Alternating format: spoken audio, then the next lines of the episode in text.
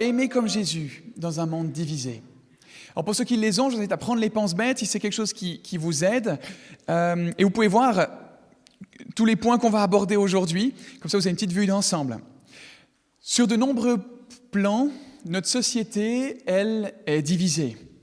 Elle semble être de plus en plus en train de se diviser aussi.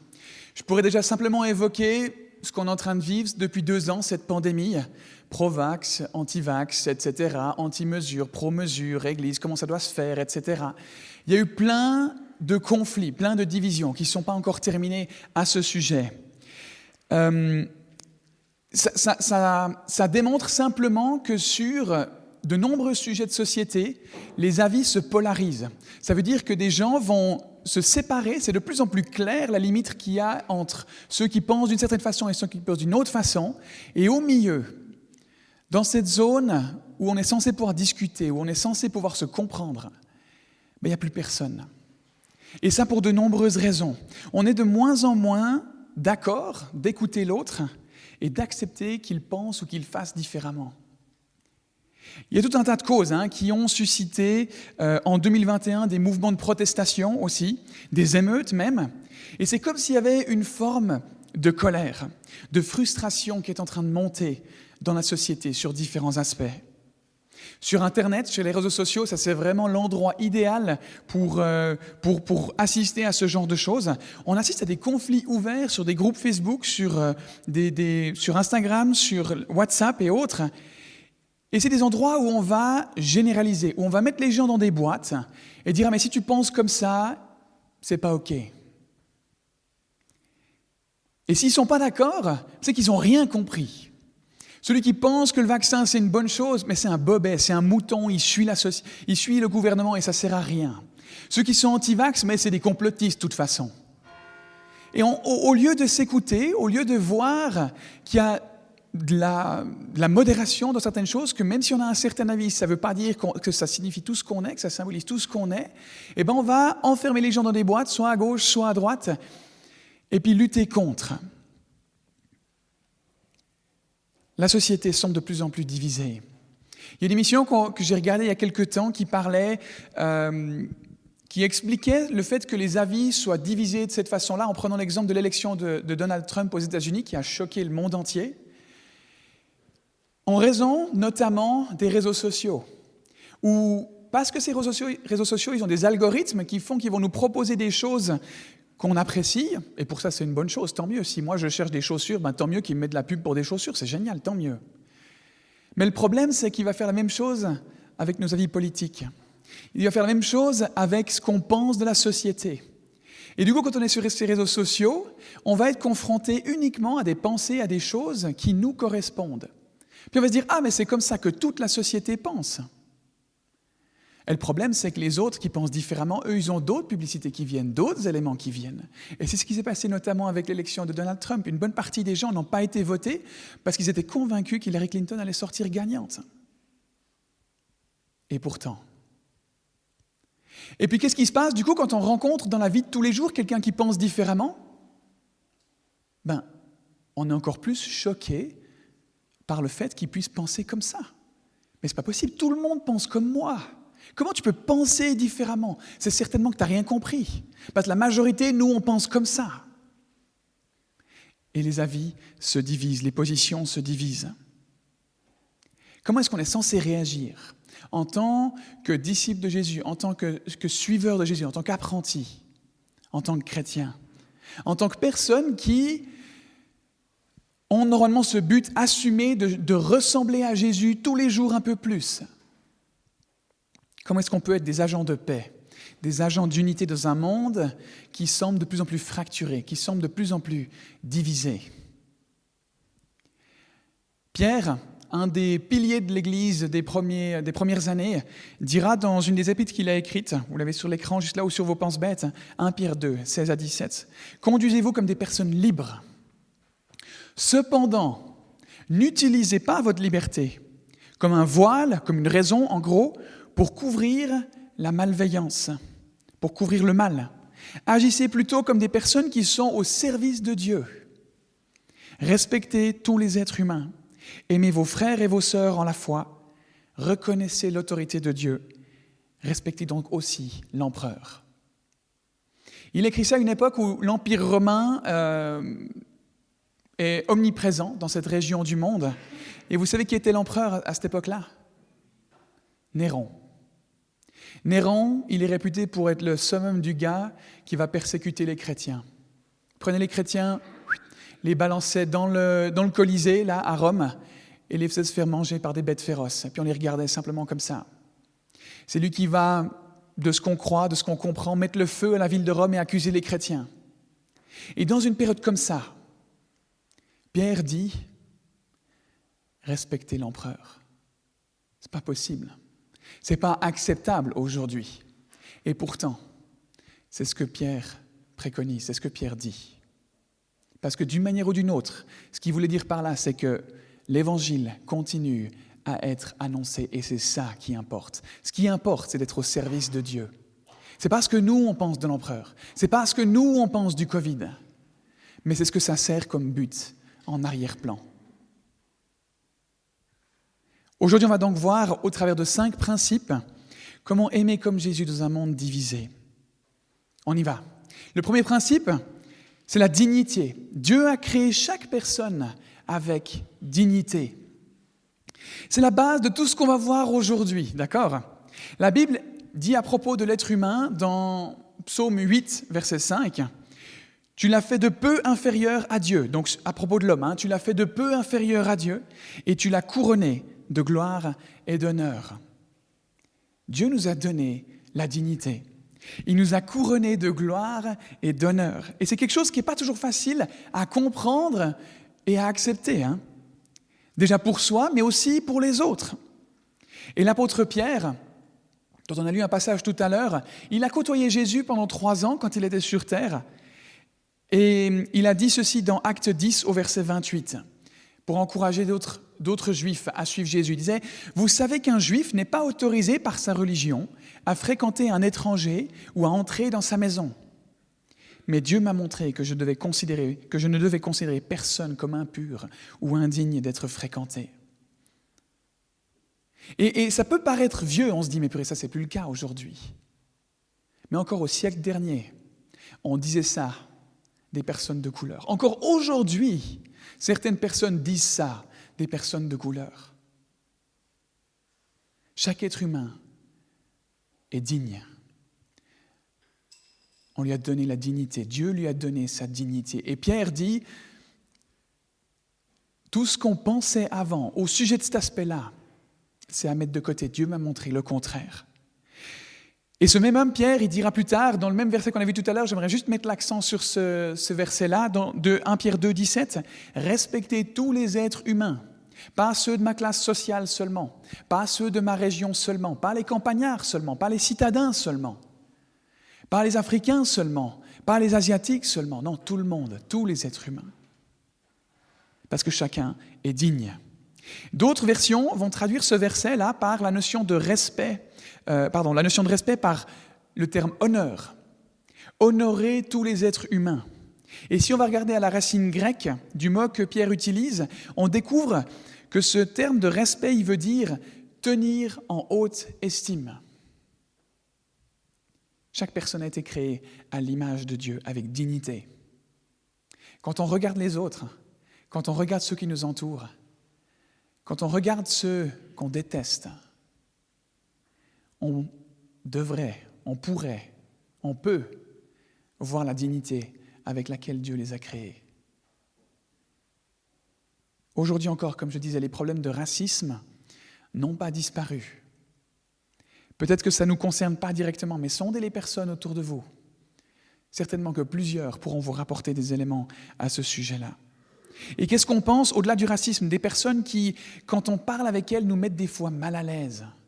On préfère les éviter à la sortie du culte parce qu'en fait, on sait qu'elles vont nous tenir la jambe pendant dix minutes.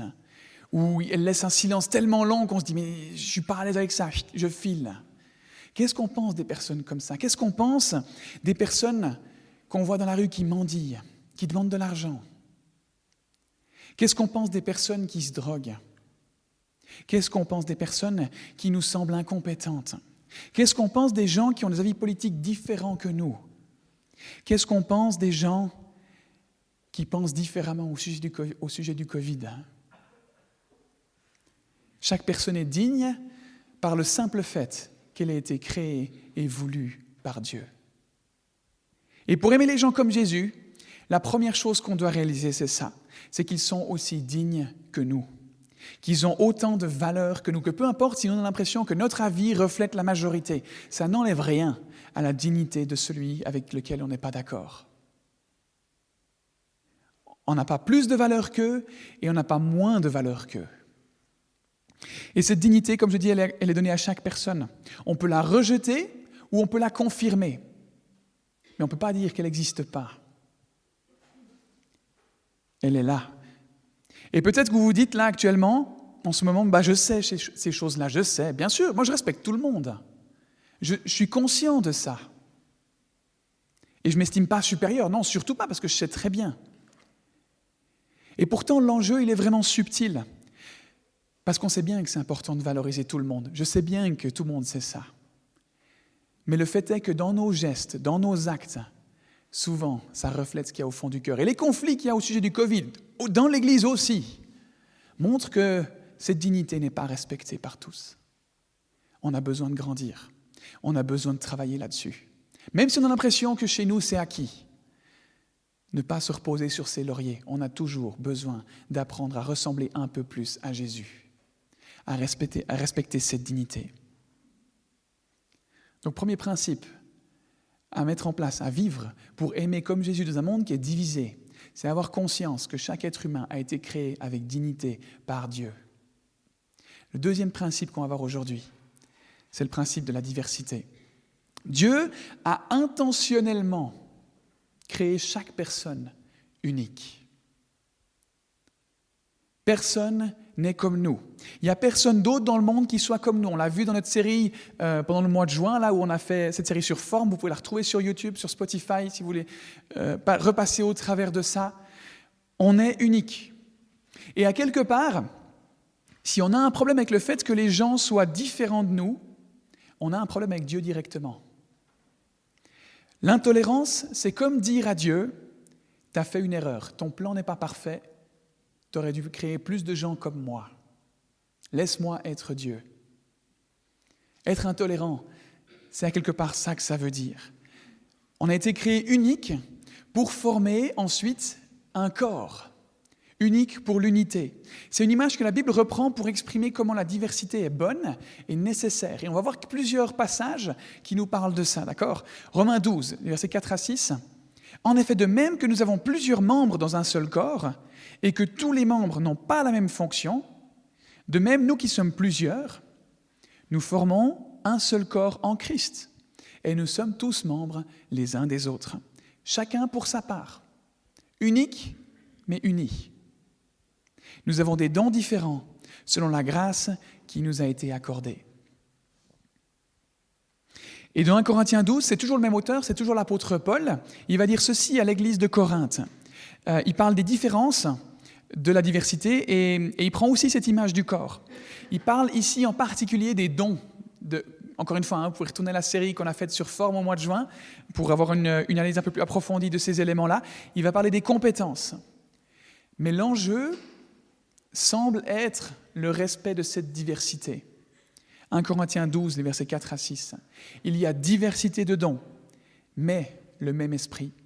Diversité de services, mais le même Seigneur diversité d'actes, mais le même Dieu qui accomplit tout en tous. Et un peu plus loin, au verset 12 et 13, il va dire le corps forme un tout, mais il a pourtant, mais a pourtant plusieurs organes. Et tous les organes du corps, malgré leur grand nombre, ne forment qu'un seul corps. Il en va de même pour Christ. En effet, que nous soyons juifs ou grecs, esclaves ou libres, nous avons tous été baptisés dans un seul esprit pour former un seul corps, et nous avons tous bu à un seul esprit. Diversité, mais unité. Et cette unité, elle est là par un seul moyen, par une seule personne, par Jésus. Que ce soit par notre nationalité, par notre sexe, par notre arrière-plan culturel, par notre statut social, par notre niveau de vie, par nos positions politiques, par nos avis euh, sur le Covid. Si on vient de la ville ou de la campagne, peu importe. On est diversifié, on est divers. Comme dit en introduction, on a tendance à ne pas s'écouter. Et la personne qui pense différemment de nous, on va avoir tendance à simplement s'en éloigner. Et qu'est-ce qui se passe la prochaine fois quand on la rencontre, cette personne? Eh bien cet écart, il fait que s'intensifier, il fait que devenir plus grand. Et on peut être de moins en moins intolérant. Parce qu'on ne comprend plus comment une personne peut penser de cette façon-là. Bien sûr, dans notre société, il y a des signes d'unité, il y a des signes de respect de la diversité. Il y a des endroits où on essaye de réduire ces séparations. Mais ça ne devrait pas nous ôter de la tête le fait que cette division et ce monde fracturé, il est bel et bien présent. Notre société se divise à cause de la diversité.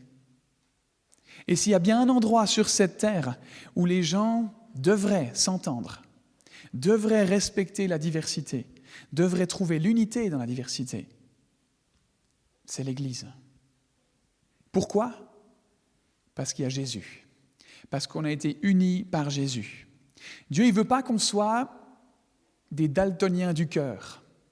Et par daltonien, j'entends pas juste l'échange de couleurs, j'entends de voir en noir et blanc, par exemple, ou de voir tout en couleur jaunâtre. Dieu veut qu'on voit la finesse de toute la diversité qu'il a créée, la beauté de toutes les couleurs qu'il a mises sur cette terre. 1 Corinthiens 12, c'est le même, passage, quelques versets plus loin. Il y a donc plusieurs organes, mais un seul corps. On pourrait croire qu'il se répète un petit peu, Paul, hein, mais je pense que ça devait bien entrer dans la tête des gens, parce que ça devait être compliqué à vivre. Hein. Il, il y a donc plusieurs organes, mais un seul corps. L'œil ne peut pas dire à la main, je n'ai pas besoin de toi, ni la tête dire aux pieds, je n'ai pas besoin de vous. L'unité dans la diversité. La réalité, c'est qu'on ne peut pas vivre correctement en refusant la diversité. On ne peut pas vivre séparé du corps. L'œil sans la main ne peut pas vivre. L'œil sans la, partie qui permet de le tenir ne peut pas survivre.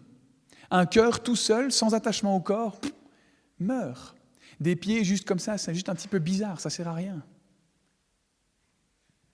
Chaque partie du corps, seule, n'a pas de force, est impuissante.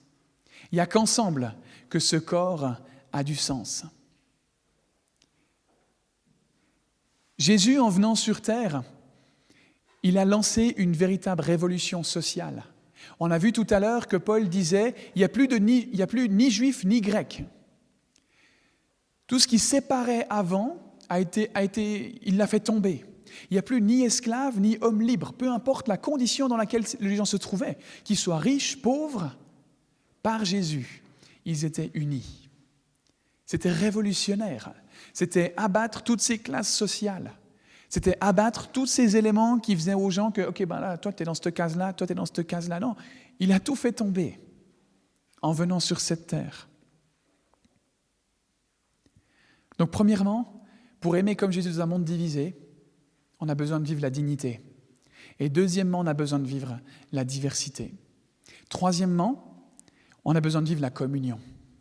On a besoin les uns des autres pour être meilleurs ensemble. Dieu ne nous a pas créés pour traverser la vie, pour vivre nos vies de façon solitaire et par nos propres forces, en comptant uniquement sur nous-mêmes. On l'a vu avec l'image du corps. On est appelé à vivre en lien les uns avec les autres. Et c'est par la diversité que c'est possible. Et, et, ça va nous pousser à considérer les gens avec dignité parce que voir la diversité, voir que les autres sont différents, bah, ça nous pousse à reconnaître qu'en fait, ils sont quand même bien utiles et qu'ils sont dignes d'être valorisés. Et l'apôtre Paul, il va parler de ce que Jésus a accompli quand il est mort sur la croix. Les Juifs pensaient que Jésus était uniquement pour eux. Et puis ça avait tendance à créer des tensions dans l'Église au début euh, entre les personnes juives qui se convertissaient au christianisme et les personnes non juives qui se convertissaient au christianisme. Éphésiens 2, 14 à 16. En effet, il, Jésus, accrochez-vous, d'accord C'est intense, il est, il est vraiment intense dans ces versets. En effet, il, Jésus, est notre paix. Lui qui des deux groupes, juifs et non juifs, n'en a fait qu'un, et qui a renversé le mur qui les séparait, la haine.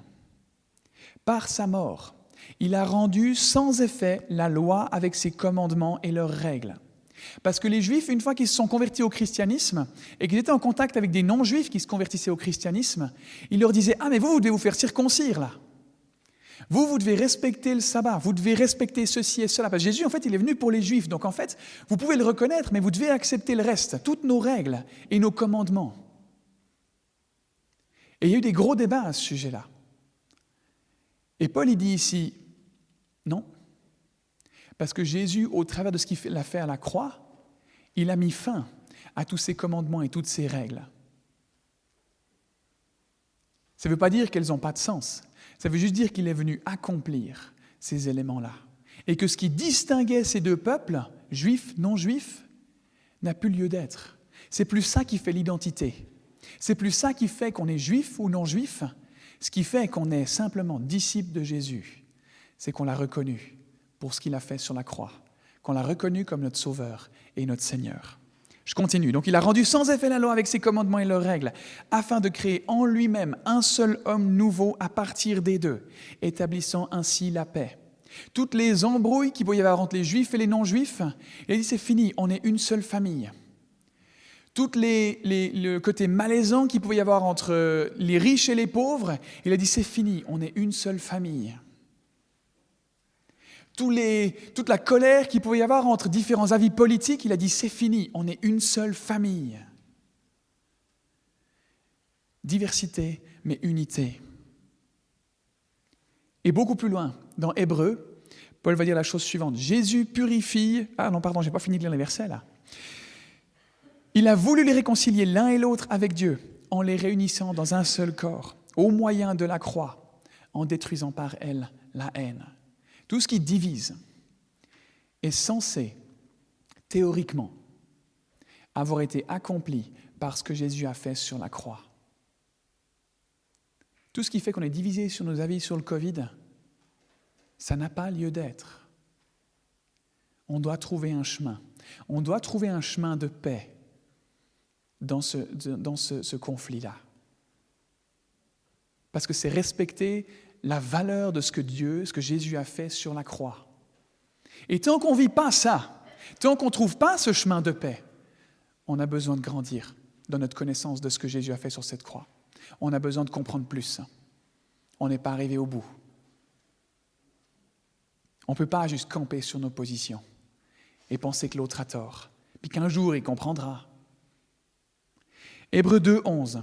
Jésus purifie les humains de leurs péchés, de leurs erreurs. Eh bien, celui qui rend pur et ceux qui sont devenus purs, donc Jésus et les chrétiens, ont tous le même Père. C'est pourquoi il n'a pas honte de les appeler ses frères et ses sœurs. On est les frères et les sœurs de Jésus. C'est pas beau ça? Frères et sœurs du Sauveur de l'humanité. Comme je disais, Jésus, sa venue sur terre, le début de l'Église, ça a été une révolution sociale.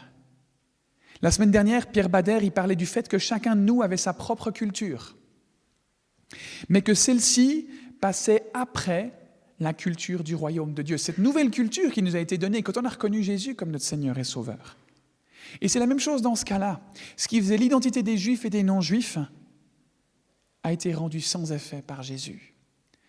La culture des Juifs, la culture des non-Juifs a été reléguée au second plan pour faire place à la culture du royaume de Dieu, pour faire place aux valeurs du royaume de Dieu.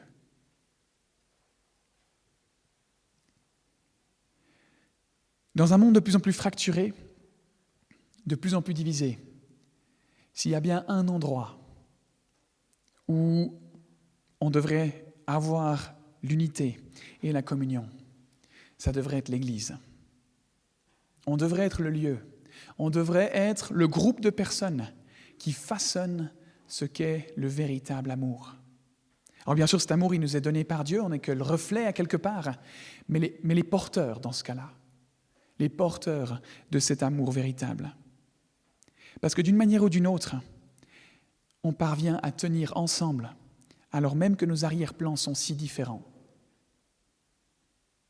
Au-delà de nos différences de point de vue sur le Covid, au-delà de notre statut social, au-delà de si on a fait des études ou si on a fait un apprentissage, on est unis par ce que Jésus a fait sur la croix.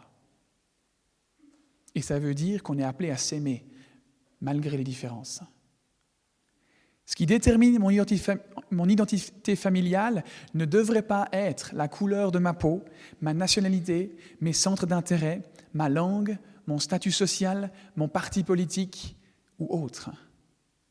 Toutes ces choses, elles sont temporaires. Le jour où on, va en terre, le jour où on meurt, c'est fini ça. On ne l'emportera pas. Ce qu'on emmène au ciel, par contre, c'est notre relation à Dieu et c'est ce qu'on a fait de nos relations aux autres notre relation à Jésus comme notre frère, à Dieu comme notre Père et aux autres chrétiens comme nos frères et nos sœurs. C'est ça qui va rester pour l'éternité. Ça vaut la peine d'investir là-dedans. Parce que si on a de la peine à s'entendre ici entre chrétiens, ça va être compliqué au paradis, hein, parce qu'il n'y aura que des chrétiens. On sera obligé de s'entendre. Hein.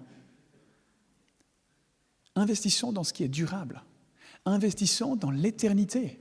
Vous pouvez parler à n'importe quel personnes qui, travaillent en bourse ou autre, mais on va choisir ce qui est stable, on va choisir ce dont on sait qu'il y aura un impact à long terme.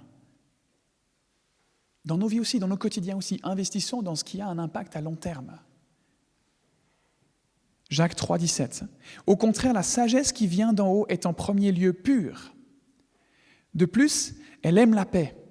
Elle est modérée et conciliante pleine de compassion. Elle produit beaucoup de bons fruits. Elle est sans parti pris et sans hypocrisie. Ceux qui travaillent à la paix sèment dans la paix une semence qui produira un fruit conforme à ce qui est juste. J'insiste sur le modéré, hein, parce qu'en temps de Covid, là, moi j'ai l'impression que la modération, c'est un truc qui est parti à la poubelle. Comment est-ce qu'on parle à ceux qui pensent différemment de nous? Comment est-ce qu'on gère nos désaccords sur le sujet du Covid, justement? Ou sur n'importe quel autre sujet? On est appelé à vivre la sagesse qui vient de Dieu.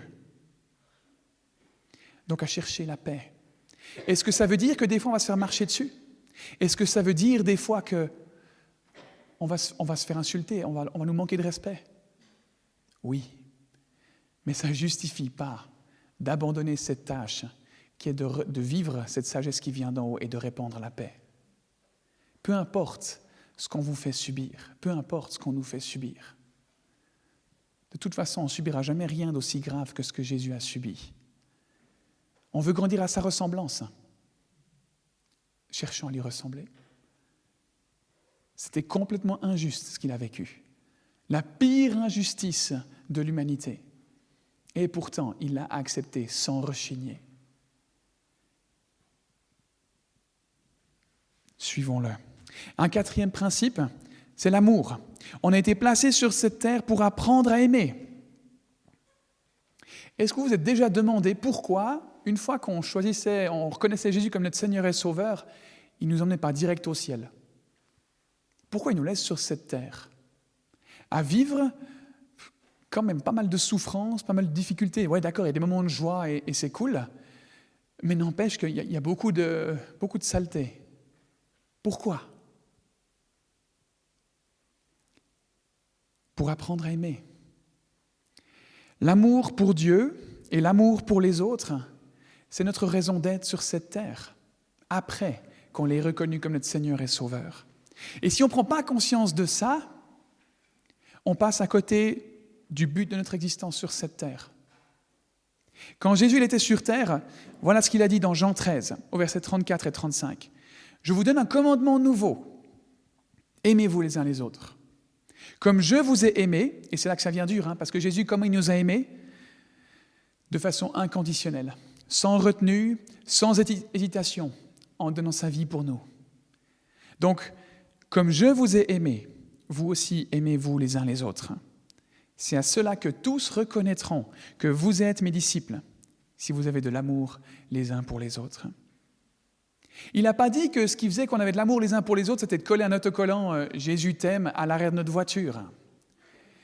Il n'a pas dit que c'était juste de venir à l'église le dimanche matin. La façon dont on montre qu'on est vraiment disciple, qu'on est vraiment un apprenti, qu'on cherche vraiment à ressembler à Jésus, c'est si on aime tout le monde.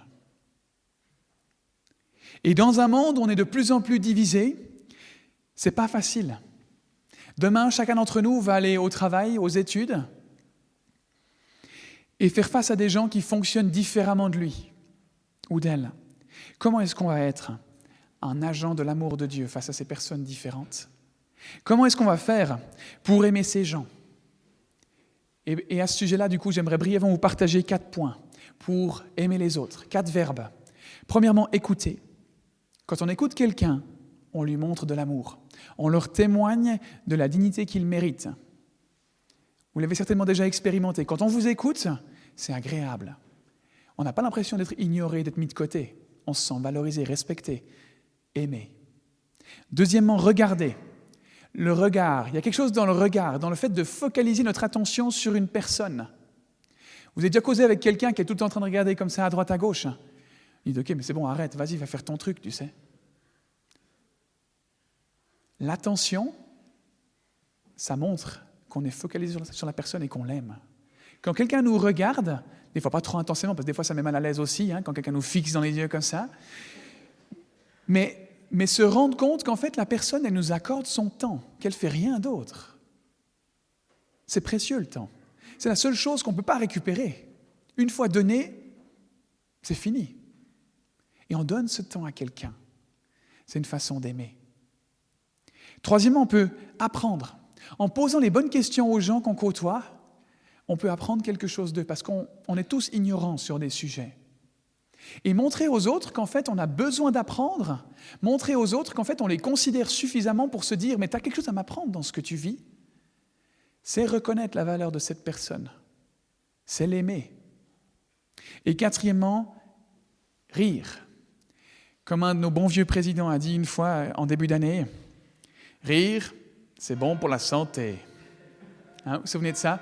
Avec le monstre pas rire, pas sourire, c'est un petit peu déstabilisant, mais néanmoins vrai. Rire, c'est bon pour la santé. Dans une relation, le rire a quelque chose d'important. Rire avec quelqu'un, ça détend l'atmosphère. Ça nous fait franchir un palier dans la relation. On passe au niveau d'après, au niveau inférieur. On gagne en profondeur dans la relation et on peut aimer d'une meilleure façon. Écouter, regarder, apprendre et rire c'est des façons pratiques d'aimer les autres. Et le dernier principe qu'on va voir, c'est celui de la réconciliation. Notre rôle, c'est de réconcilier les gens avec Dieu. La Bible nous dit que si on suit Jésus, on est ministre de la réconciliation. Ministre, c'est un mot euh, qui fait euh, assez intellectuel pour simplement dire servir. D'accord? On est au service de la réconciliation. On est appelé à réconcilier. On est un agent de la réconciliation. On est des James Bond de la réconciliation pour Dieu. Amener les gens qui ne connaissent pas Jésus à être réconciliés avec lui. La réconciliation, c'est amener la paix entre deux personnes qui ne s'entendent pas. Et dans ce cas-là, c'est amener la paix entre Dieu et l'être humain, parce qu'on ne s'entend pas. L'être humain de, de, tout temps, depuis la Genèse, a dit non, mais moi je veux vivre sans toi, Dieu. Et nous, on est ces agents de la réconciliation à dire non, faut unir. 2 Corinthiens 5, 17, 18, c'est encore l'apôtre Paul qui a écrit ça. Dès que quelqu'un est uni au Christ, il est un être nouveau. Tout ce qui est ancien a disparu. Ce qui est nouveau est là. Tout cela vient de Dieu, qui nous a réconciliés avec lui par le Christ et qui nous a confié la tâche d'amener d'autres hommes à la réconciliation avec lui. Une fois que nous, on a été réconciliés avec Dieu, notre rôle, notre appel, c'est d'amener la réconciliation à d'autres. Et, Jésus a dit, quand il était sur terre, dans Matthieu 5, 9, Heureux ceux qui créent la paix autour d'eux, car Dieu les appellera ses fils. Les chrétiens sont censés être des faiseurs de paix. Comment ça se fait que ce thème du Covid cause autant de divisions parmi les chrétiens? Et peu importe le point de vue qu'on a, hein, comment ça se fait? La paix, ce n'est pas forcément le compromis parfait entre deux points de vue extrêmes. La paix, ça peut être d'accepter la position de l'autre, malgré le fait qu'on soit en désaccord. Quand on choisit de respecter l'autre, malgré le fait qu'on ne soit pas d'accord avec lui, ça amène la paix. Et dans ce cas-là, on est des faiseurs de paix. On est des faiseuses de paix. On est ambassadeurs de cette paix. Comme Jacques le dit, on est appelé à semer la paix.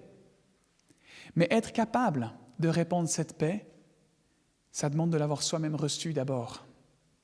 Et comment est-ce qu'on la reçoit? En comprenant qu'on a besoin d'être pardonné par Dieu pour toutes nos erreurs.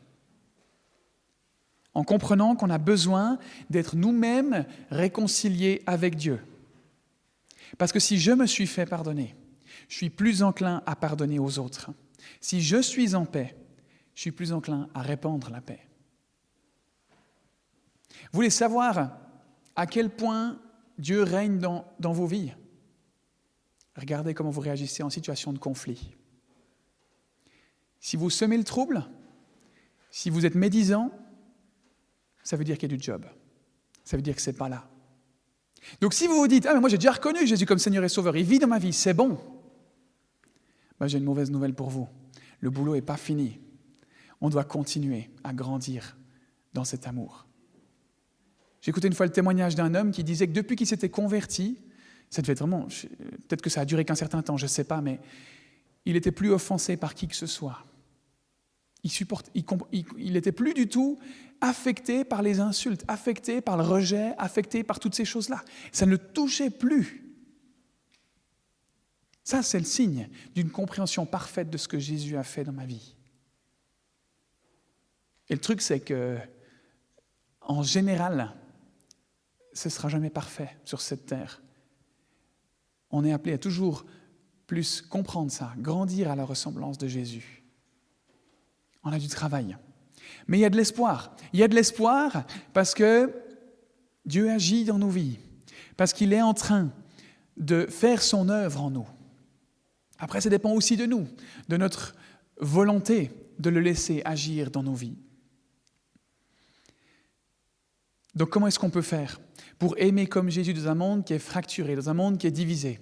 En résumé, on a besoin de reconnaître la diversité de chaque être humain, on a besoin d'accepter la diversité, on a besoin de vivre la communion, on a besoin d'être plein d'amour pour les autres. Et on a besoin d'être agent de la réconciliation entre Dieu et les hommes.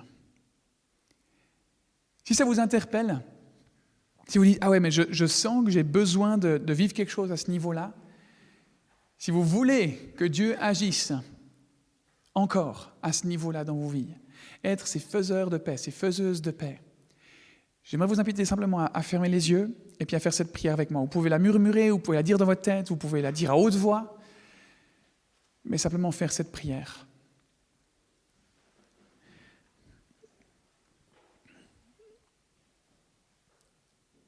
Seigneur Jésus, merci parce que tu nous as créés à ton image,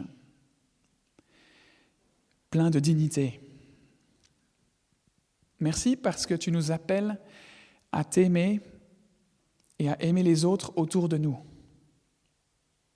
Et merci parce que tu nous as placés sur cette terre pour ces raisons-là. Seigneur, aide-moi à considérer la dignité de chacun. Aide-moi à accepter la diversité. Aide-moi à reconnaître mon besoin des autres. Aide-moi à être plein d'amour pour les autres. Aide-moi à reconnaître mon besoin des autres et aide-moi à être un agent de la réconciliation. Aide-moi à aimer comme toi dans un monde qui est divisé, qui est de plus en plus fracturé. Merci parce que tu entends ma prière et parce que tu m'accompagnes au quotidien.